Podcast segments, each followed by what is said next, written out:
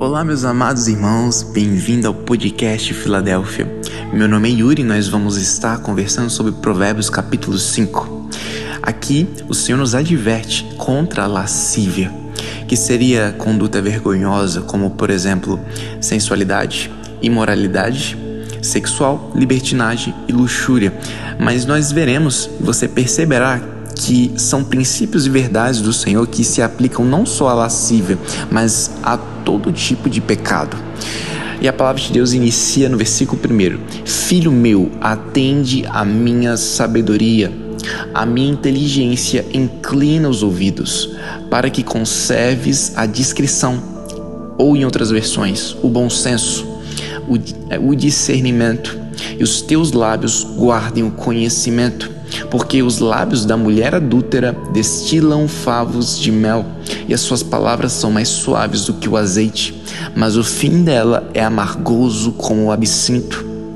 Agudo como a espada de dois gumes. Os seus pés descem à morte, os seus passos conduzem-na ao inferno. Ela não pondera a vereda da vida, anda errante nos seus caminhos e não o sabe.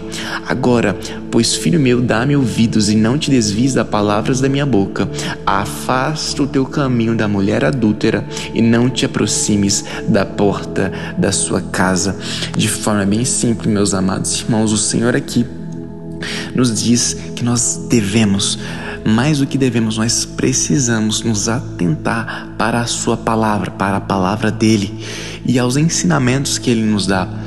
Quando ele fala para nós atendermos à sabedoria dele, ele está falando que nós devemos aceitar como verdade absoluta no nosso coração, nos inclinando a ela, dando mais atenção a ela do que qualquer outra palavra, porque isso vai nos dar bom senso, discernimento, conhecimento, para que a gente tenha condições de decidir, de decidir por caminhos de vida, caminhos que nos trarão vida, meus amados irmãos.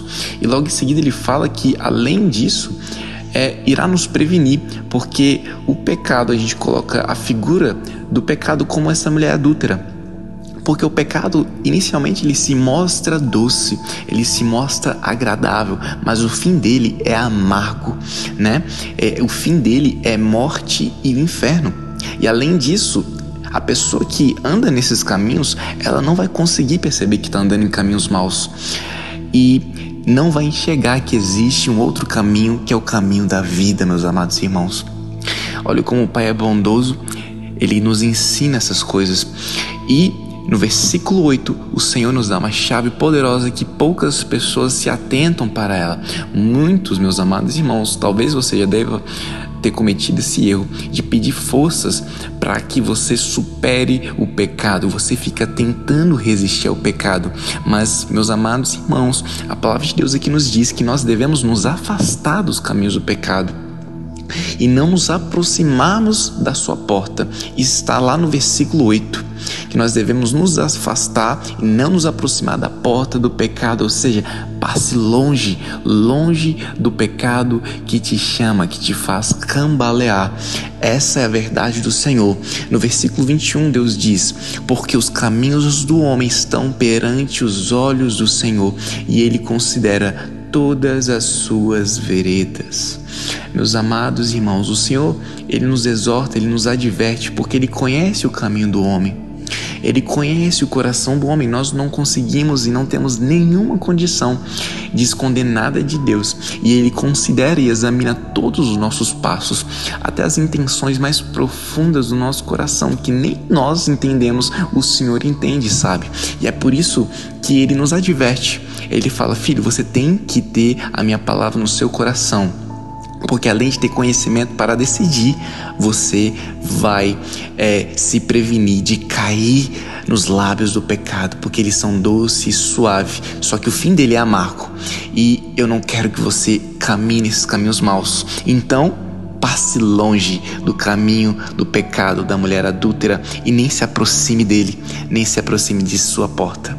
Então, meus amados, essa é a palavra de vida do Senhor que, como Pai bondoso, Ele nos exorta, Ele nos adverte com muito amor.